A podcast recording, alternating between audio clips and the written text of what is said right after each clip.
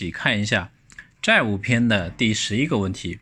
我买的保险，儿子是受益人，如果我欠了债，儿子已领取的生存年金会受影响吗？客户刘女士，她是很多私人银行的客户，听了不少有关私人财富的专场讲座，非常认可年金保险的传承功能。最近，她考虑自己做投保人，配置一款年金保险。生存年金受益人为儿为其儿子，这样子的保单呢，具有类信托功能，可以保证儿子有一笔长期而稳定的现金流。但是刘女士又担心一件事：虽然我现在的资产状况非常好，但是万一将来我欠债了，我儿子之前领取的年金会不会因为我欠债而被追回呢？让我们来假设两种不同的情况来进行分析。第一种情况，假设刘女士购买保单的保费来源合法收入。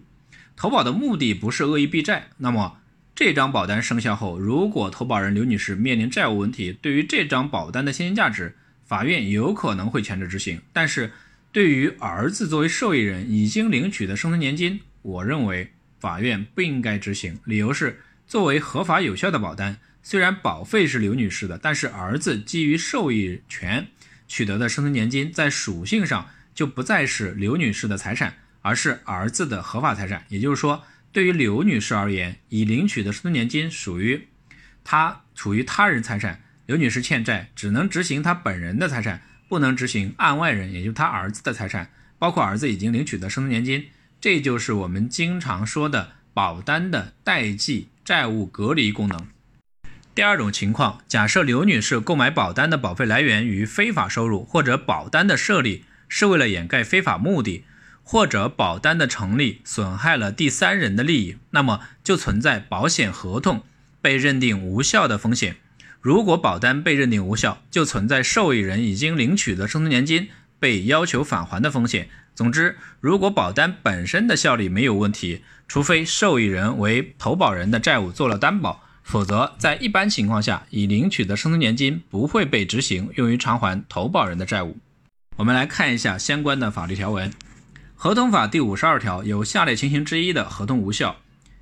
一、一方以欺诈、胁迫的手段订立合同，损害国家利益；二、恶意串通，损害国家、集体或者第三人利益；三、以合法形式掩盖非法目的；四、损害社会公共利益；五、违反法律、行政法规的强制性规定。再来看一下担保法第十七条，当事人在保证合同当中约定。债务人不能履行债务，由保证人承担保证责任，为一般保证。一般保证的保证人在主合同纠纷未经审判或者仲裁，并就债务人财产依法强制执行，仍不能履行债务前，对债权人可以拒绝承担保证责任。